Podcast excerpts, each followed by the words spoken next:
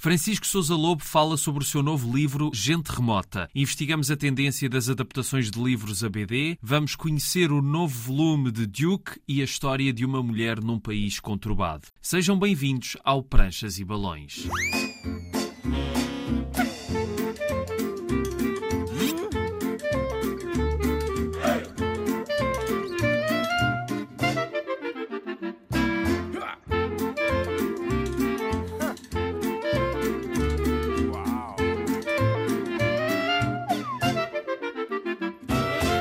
Estamos para mais uma viagem pelo mundo da banda desenhada. Ultimamente têm sido lançadas muitas adaptações a BD de romances e não só, de outros livros também. Vamos investigar um pouco o que é esta tendência, mas para já vamos conhecer o nosso convidado de hoje. Francisco Sousa Lobo vive em Londres, trabalhou em arquitetura, mas hoje dá aulas de ilustração e dedica-se à banda desenhada, onde tem dado que falar nos últimos anos com um estilo inconfundível e narrativas densas que tomam caminhos inesperados. É o caso de Gente Remota, a sua obra mais recente, foi editada no final do ano passado pela Chile com Carne. Neste livro, o autor partiu de quatro entrevistas a veteranos da Guerra Colonial. Essas histórias acabaram por ser incorporadas neste trabalho, que é mais do que uma reflexão sobre o impacto da guerra e da ditadura no país e naquilo que são os portugueses hoje. É também uma história sobre a diferença entre gerações, com o protagonista que está na faculdade a tentar encontrar o seu lugar no mundo. É uma obra imperdível e falámos com Francisco Sousa Lobo sobre este Gente Remota. A origem deste gente remota vem de quatro entrevistas que fizeste a veteranos da Guerra Colonial. Como é que essas entrevistas se materializaram nesta história ficcional? Dar-me o coração da história, que é a narrativa de guerra, do personagem Alfredo Jacinto, é uma espécie de mistura entre quatro histórias diferentes, ou seja, não tem nada inventado. Tudo o resto que foi aparecendo à volta demorou-me alguns anos a construir. Depois tive a bolsa de criação literária, mas quando apresentei o projeto já estava quase fechada a história, já estava bastante Porque... desenvolvido porque tu começaste, tu fizeste as entrevistas entre 2013 e 2014. O quereres fazer este livro já vem desde aí ou as entrevistas eram para outro contexto e este livro surgiu depois disso? Foi hum, uma pessoa próxima de um dos entrevistados que me informou que tinha que ser hum, ficcional porque as histórias eram muito duras. Demorei muito tempo a construir essa ficção, porque não apareceu logo como é que podia integrar aquelas narrativas de guerra tão pesadas numa história sobre Portugal e os portugueses, ou os lisboetas. A parte ficcional do livro está muito bem construída. Principalmente houve uma coisa que me tocou em particular, porque eu tirei ciências da comunicação e todo aquele discurso do professor no início sobre os jornais estão a acabar, tudo isto não faz sentido. Em que é que te baseaste para isso? Foi só mesmo a tua percepção do que está a acontecer à comunicação social? É só a minha percepção e de haver muito, muita gente que estuda e depois não tem grande facilidade de se adaptar ao, ao mercado de, de, trabalho na comunicação social. Eu tenho uma experiência parecida com a arquitetura, que era uma coisa que supostamente dava algum sustento e garantia de poder funcionar na sociedade mas que depois não, não é bem assim hoje em dia.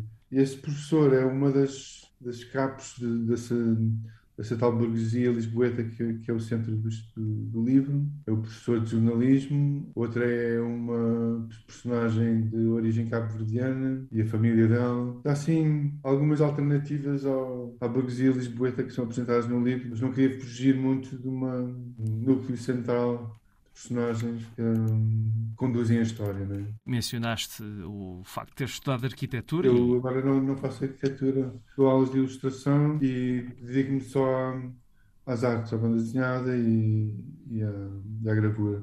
Então consegues ah, não... mesmo dedicar-te a 100% à tua paixão? Sim, o tipo de trabalho académico é mais fácil de ter cá em Inglaterra do que em Portugal. É, há esse equilíbrio entre a prática e, um, e o lado letivo, dar aulas. Mas é bom que tenha qualquer coisa a ver com aquilo que uma pessoa está a fazer no ateliê. E eu vejo algumas pontes, tanto para as artes plásticas como para a ilustração, que é mais o que tenho estado a dar aulas agora. Mas sim, é, estão alinhados mais ou menos os, os interesses. São um bocado distintos. A liberdade que eu tenho criativa não é a mesma que se tem para dar uma aula, para estruturar um curso, uma cadeira. Esse lado académico aparece um bocadinho na, na BD, mas, mas não, não muito. E também acredito que não tenha sido inspirado nas tuas, nas tuas eh, andanças por aí. Sim, é mais da, da Universidade Portuguesa, de ter passado por universidades em Portugal e de haver assim uma certa, é dizer, tensão entre gerações das pessoas com os alunos. Mas sim, a história toda foi construída depois de, de ter lido alguns contos e histórias importantes Há um que eu já não leio imenso tempo, mas é que é bastante fundamental, que é o Essa de Queiroz, Os Maias, e um panorama social que o Essa de Queiroz gostava de compor. Outras pequenas histórias que me influenciaram, de Dostoevsky e da Flannery O'Connor, são histórias de confronto de ideias entre pessoas progressistas e outras mais uh, reacionárias. Portanto, é um livro que é, que é duro de ler por causa desses conflitos. Já voltamos à conversa com Francisco Sousa Lobo, mas agora vamos perceber então que livros é que estão a ser adaptados para a banda desenhada. Nos últimos tempos tem surgido uma catadupa de adaptações de romance e de outros tipos de livros à banda desenhada. Há sugestões para todos os gostos, desde a coleção de clássicos da literatura para os mais novos da Levoir até às adaptações de Agatha Christie pela arte de autor. Há também outras adaptações para um público mais ou menos adulto de livros mais antigos ou até muito recentes. A moda, pelo que temos percebido, veio para ficar. Diogo Madre Deus é editor da Cavalo de Ferro e da Elsinor duas chancelas que têm lançado várias adaptações de livros consagrados. Falo, por exemplo, de adaptações de 1984, de George Orwell, de Fome, de Knut Hamsun, e também uma série que adapta Sapiens, o livro best-seller de Yuval Noah Harari está também a preparar o lançamento de uma adaptação do Mundo de Sofia, o clássico que introduziu a filosofia há muitas gerações. Há uma intenção em pegar em livros conceituados, que já têm um público estabelecido, mas a qualidade da adaptação é sempre colocada em primeiro plano. O que nós estamos a tentar claramente fazer é agarrar em títulos mais eh, fortes, já tem um público bem consolidado no, no, no romance, é? e a disponibilizar formatos diferentes e, e meios diferentes de abordar esse romance. Nesse caso, caso específico do Fome, o que me motivou muito foi a excelência da adaptação. É um livro eh, visualmente muito bonito, mas também muito eficaz. Tem muito pouco texto e não precisa quase do texto para contar a história do romance do, do Armstrong. É um livro muito inteligente porque não pretende resumir sequer a história. Uma das novelas gráficas mais bem conseguidas que eu tinha, que eu tinha visto. Aliás, foi muito premiada. Em relação ao mundo de Sofia, sim, talvez possa funcionar, eh, um, apesar de serem meios muito diferentes, o apelo para depois descobrir eh, outros, outro tipo de livros. Não é? O mundo de Sofia foi, sim, um grande êxito, talvez da minha e de, da sua geração. Já não diz muito, se calhar, a novas gerações. E penso que é muito divertido e muito interessante descobrir o impacto e efeito deste formato agora nessas novas gerações, em idade escolar, em idade secundário, etc., e, que estão a consolidar conhecimentos de filosofia. A força desse romance foi publicada há uns 20, 30 anos, penso que se manteve intacta neste novo formato. Aliás, o autor também está por trás dessa adaptação. Já a Relógio d'Água tem também uma outra adaptação de 1984. As obras de Orwell caíram no domínio público e, portanto, toda a gente pode adaptá-las sem ter que pagar direitos de autor aos herdeiros de Orwell. E há outras adaptações de clássicos da literatura no catálogo da, da Relógio d'Água. A Quinta dos Animais, outro livro de Orwell, Mataram a Cotovia, de Harper Lee, e o Fahrenheit 451, de Ray Bradbury. E a mais recente é uma adaptação de O Grande Gatsby, de F. Scott Fitzgerald. Carlos Vasconcelos é da editora e sublinhou a importância que é ter estas adaptações disponíveis para o público. Primeiro que tudo, tenho de admitir que nós não temos muita experiência nesta área ainda, ou seja, nós não somos uma editora de banda desenhada, de romances gráficos sequer. Começámos em 2019 com o Matar uma Cotovia, dar para ali. Era um livro que nós já tínhamos publicado, eram textos que já conhecíamos, pronto, e gostávamos das ilustrações e a experiência correu bem. Temos intenção de nos afastar um pouco isso e talvez publicar mesmo romances gráficos originais. Até agora movemos sempre nesse território muito familiar e que nos é muito confortável das, das adaptações dos clássicos que nós já conhecemos. Requer um trabalho gráfico, uma escolha do papel. Temos muita atenção à questão da adaptação, porque não pode desvirtuar o sentido do livro, não é? E as ilustrações têm de retratar aquele mundo do autor e que por vezes não é muito fácil. Há basicamente dois tipos de leitores que nós não tínhamos o leitor puro da banda desenhada e, sobretudo, um público também mais jovem que tem curiosidade pelos clássicos, talvez não tenha muita paciência, alguns dos mais novos, para ler o livro integral e optam por estas adaptações para ficar a conhecer a obra e depois, talvez, inclusive, muitas vezes reparamos que mais tarde compram mesmo o romance original. Nem Alcinor, nem a Cavalo de Ferro, nem a Relógio d'Água são especializadas em BD. Já a Ala dos Livros é o outro caso, que tem muita banda desenhada. No ano passado lançaram O Relatório de Brodeck, uma adaptação do romance homónimo de Philippe Claudel. Na opinião do editor Ricardo Magalhães, este é um exemplo de uma adaptação que é mais do que isso, elevando-se à categoria de obra de arte independente do original. Enquanto no livro nós criamos uma imagem nossa mental das personagens, dos cenários, da história, os filmes e a banda desenhada, de certa forma, roubam-nos essa experiência. E isso, às vezes, é bem conseguido, outras vezes nem tanto. No relatório de Broder é uma obra tão forte e a adaptação do, do, do Arsenet, a banda desenhada, consegue apanhar isso, porque consegue, através das imagens, do tipo de traço que faz, do tipo de caracterização, do tipo de ambiente, até do próprio ritmo da história, consegue-nos deixar essas imagens de tal forma marcadas que eu acho que a partir de agora serão sempre as minhas imagens da história. E há ali aspectos tão crus e tão duros, aquelas imagens de rostos desfigurados, é que nós não percebemos se não tem imagem porque ele se recusa a atribuir-lhes um rosto e uma cara, ou se são retratados assim pelo grotesco das suas atitudes, conseguiu passar por cima de tudo aquilo que se podia ler no romance só em escrita. E eu acho que isso é realmente aquilo que faz a diferença de uma grande adaptação. No entanto, e apesar de casos como o do relatório Brodeck,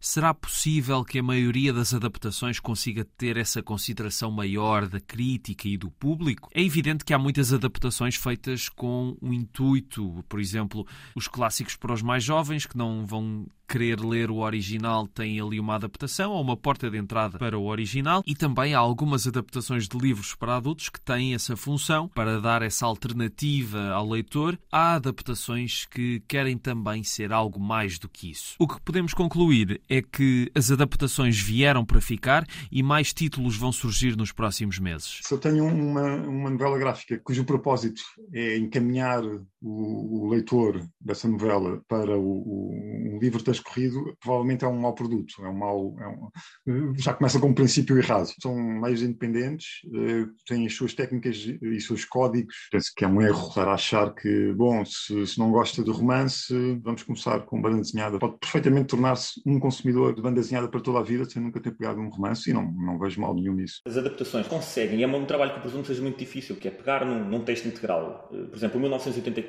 é muito complicado pegar num texto canónico com anos e anos e que as pessoas já estão habituadas e que se tornou um grande clássico e tornar aquilo páginas inteiras em balõezinhos de duas ou três linhas, não é? O grande mérito, pelo menos para mim, está na ilustração, transmitir isso e depois na, na adaptação que é feita. Nos três que são escolhidos, muitas vezes são adaptados mesmo. Nós, nesse sentido, também temos muito cuidado de escolher essas bandas desenhadas que, pronto, são adaptações autorizadas em geral. Presumimos que seja pelo menos um, um carinho de qualidade prévio que nos diga, ok, esta adaptação foi feita com o consentimento ou do autor, ou da família do autor, ou da fundação que suporta o trabalho do autor. O mercado está mais maduro e procura cada vez mais de forma seletiva edições distintas e que tragam algo de diferente. Claro que há sempre aquela linha de adaptações, se calhar um bocadinho mais, mais soft, por assim dizer, destinadas a um público se calhar mais infantil, talvez menos exigente, e que podem, de certa forma, constituir a tal, tantas vezes fala, entrada do novo público para, para a literatura e para, e para a banda desenhada. É muito mais fácil para alguém a ler uma história sobre a qual já ouviu falar do que se calhar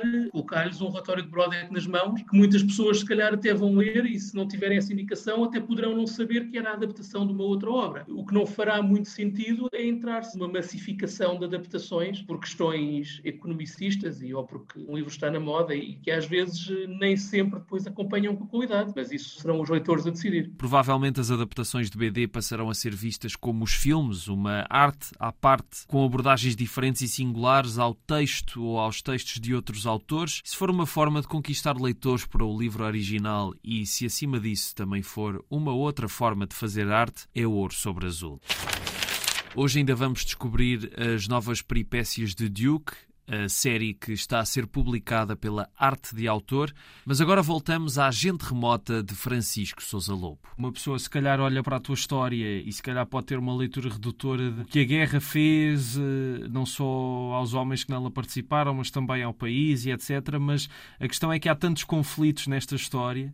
É o conflito uh, do homem com a empregada e do homem com o sobrinho e também o próprio sobrinho que tem aquela depressão e que de facto é um um tema bastante, bastante atual. Foi preciso ter estômago para fazer esta história? É sempre nestas histórias mais difíceis, mas não sei porque é que, porque é que foi por ali. Ah, eu acho que tem a ver com haver um nó que é da realidade, que é a guerra, e o resto tem que ser, ter sido um, como é que se diz, um deslaçar, um, tirar o nó para ter um, um corpo ficcional. Sim, é preciso ter um bocado de estômago mas também tentei não, não representar a guerra. Isso foi uma opção consciente, não haver representações físicas dessa coisa terrível, não é? Assim que se representa uma guerra, há sempre o perigo de estar a engrandecer ou a tornar heróico qualquer coisa que não é não tem nada disso na realidade. Na contracapa também mencionas um, o facto de na escola primária ter sido introduzida uma espécie peculiar de orgulho nacionalista. De que forma é que essa aprendizagem, entre aspas, que tu tiveste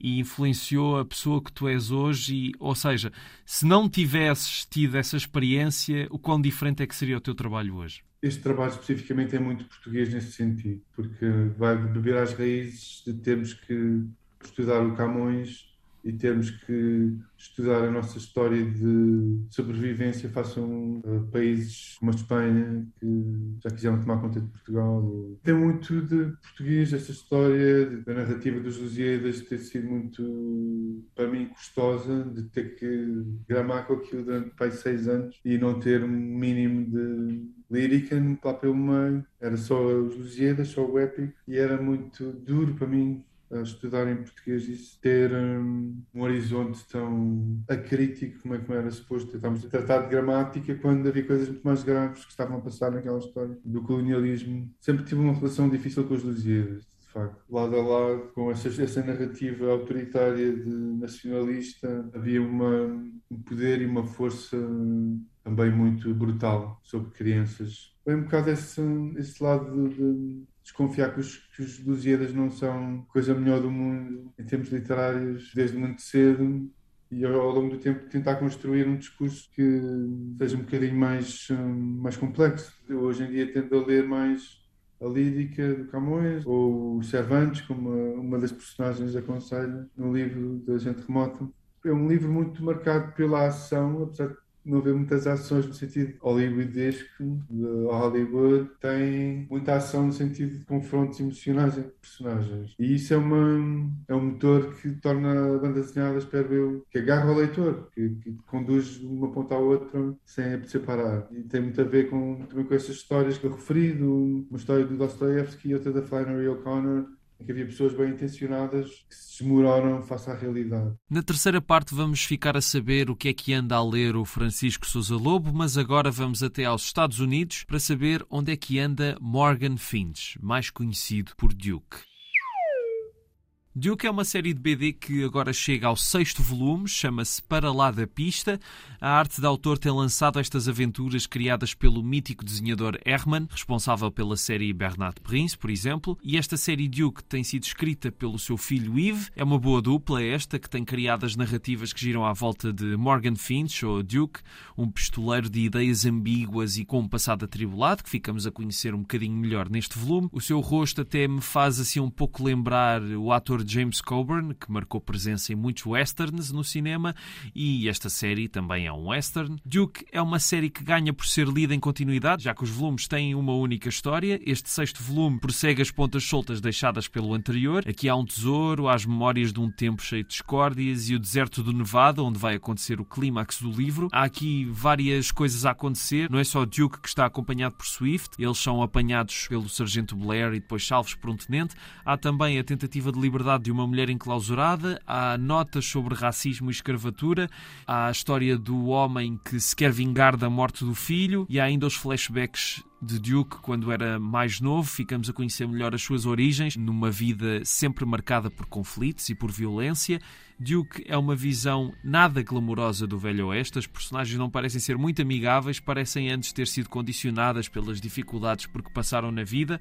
Vemos as suas mágoas nos rostos. Não é que Herman tenha tido alguma vez um traço bonito, seja lá o que isso for, mas se é que também já esteve em melhor forma, aqui nota-se que há uma intenção de tornar as personagens ainda menos agradáveis de se conhecer, como se estivéssemos num daqueles western spaghetti lamacentos em que os vilões podem ser os heróis e que todos têm cara de poucos amigos. E a melhor parte do desenho de Herman está mesmo na forma como usa a luz para nos transpor para os vários ambientes da narrativa, bem como os tons da aguarela que tanto transmitem para o leitor essa sensação de sujidade e de tensão, como também realçam a beleza do difícil deserto do Nevada, com aquele azul forte do céu que também está na capa do livro.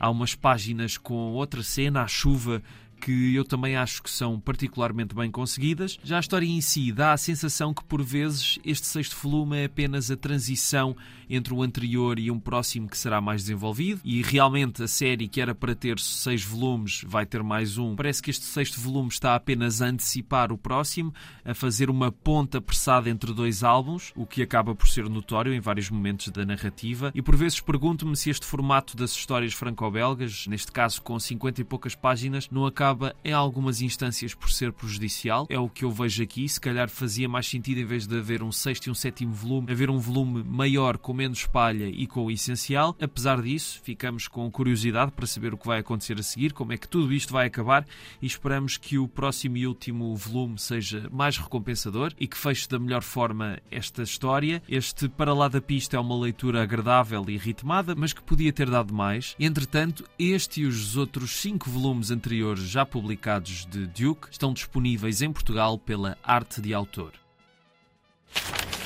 No final, vamos conhecer um dos clássicos modernos do romance gráfico, uma história que gira à volta do Irão, mas voltamos ao Francisco Sousa Lobo para mais uns minutos de conversa. Estou a acabar um quarto número do Palácio, uma revista que eu tenho editado. Tem para aí três livros lá dentro, portanto, é editado em forma seriada. As histórias que estão lá dentro, para mim, são histórias muito importantes que, se calhar, depois vão aparecer como livros independentes. Isto é uma, uma forma de auto-editar e pôr cá fora histórias com edições pequenas, mas tendo uma distribuição que eu asseguro em Portugal, mais por correio, mas depois tenho livros grandes a formar-se, sim. Estou, a fazer desenhar o argumento de outros novos livros. É basicamente um historiador de arte, velhote, um académico muito no fim da carreira, tem que fazer uma aula jubilar de fim de carreira, mas já está a derrapar um bocado intelectualmente e está muito inspirado pelo Abi Warburg, que é um historiador de arte uh, alemão que teve que provar que ainda estava bom da cabeça academicamente para sair do sanatório, do manicômio onde estava instalado. Portanto, tem que fazer uma aula para se ver livre do, sanatório. E esta aula de jubilação deste meu personagem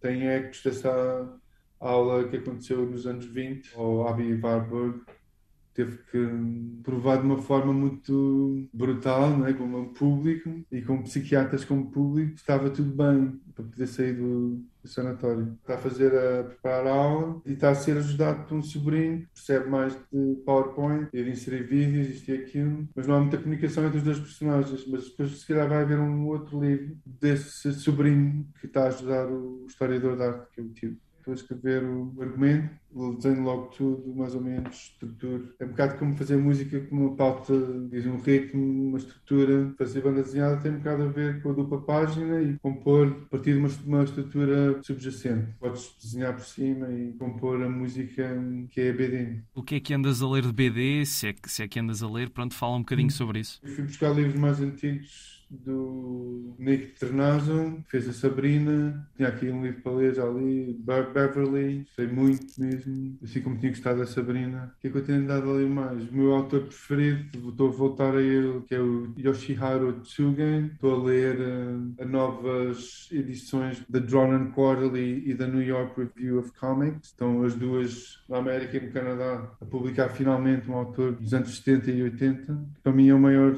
a coisinha melhor que há na banda desenhada e depois tentar a ler hum, coisas de política, filosofia política e também uma história ligada ao, ao livro que eu estou a fazer. Tudo história de arte por um dos lados do, do, livro e mais interpretação de sonhos para, para o lado do, do sobrinho do personagem que eu estava a falar há bocadinho. Toda a história de arte para informar uh, o que é que o historiador diz, né? para não estar a ser disparados. E, e estou a ler a interpretação dos sonhos do Freud para informar o que interessa ao, ao sobrinho. Portanto, é um bocado pesquisa, um bocado o que eu estou a ler agora, tem muito a ver com o que eu estou a escrever. Talvez sintam o mesmo que eu, que por vezes ainda é difícil pensar que o ano 2000 já foi há duas décadas e qualquer coisa. Mas infelizmente é verdade. E o livro de hoje começou a ser publicado por essa altura e ao longo dos anos seguintes tornou-se numa referência da banda desenhada moderna. Estou a falar de Persépolis, de Marjane Satrapi. É uma obra autobiográfica em que a autora, que é iraniana, fala sobre como foi viver no seu país na altura em que o Shah da Pérsia foi deposto, em 1979, e em que a mudança que o povo queria acabou por não ser concretizada. Marjane Satrapi dividiu o livro em duas partes. A primeira, que se chama A História de uma Infância, mostra o antes e depois da sociedade iraniana na queda do Shah a partir da sua perspectiva. Ela era uma criança quando tudo aconteceu e a sua visão do mundo traz momentos engraçados e também trágicos mas é sempre evidente a força da sua família que tentou manter a normalidade no meio dos acontecimentos. A segunda parte do livro, que é a história de um regresso, é sobre precisamente o regresso de Marjan ao Irão. Ela foi viver para a Áustria e, ao atingir a maioridade, decide regressar a casa e reencontrar os seus familiares. Persepolis é um testemunho pungente sobre a história recente do Irão pontuado com humor e reflexões profundas sobre a condição da mulher numa sociedade que teve de recuar no tempo por exigência do seu novo líder. O traço de Satrapi é simples, mas icónico e não é nada simplista, com um aspecto aparentemente infantil que se revela em toda a sua complexidade nos momentos que ilustram os dilemas existenciais de Marjane em criança e já adulta. É também uma história sobre uma mulher que não conseguiu ajustar-se ao meio em que viveu e que teve sempre de se adaptar ao que os outros queriam que ela fosse. Marjane confessa-se sem grandes receios, ficamos a conhecer a sua família e o seu modo de ver as coisas de uma maneira muito original. Persepolis foi uma rampa de lançamento estrondosa para Satrapi, que tem outros dois livros imprescindíveis editados em português. São eles Franco com Ameixas e Bordados. Satrapi também conseguiu entrar pelo cinema adentro, não só com uma adaptação de Persepolis à animação, que foi nomeada ao Oscar nessa categoria, como também com filmes de imagem real. O último deles foi Radioativo, estreado em Portugal e que é sobre Marie Curie. Mas vale a pena voltar a Persepolis, que está disponível numa edição integral em português pela Bertrand. Ficamos por aqui. Estiveram a ouvir Pranchas e Balões na Antena 1. O programa fica disponível em podcast em RTP Play e nas plataformas de podcast. A sonoplastia é de Tomás Anaori e eu sou o Rui Alves de Souza. Até à próxima.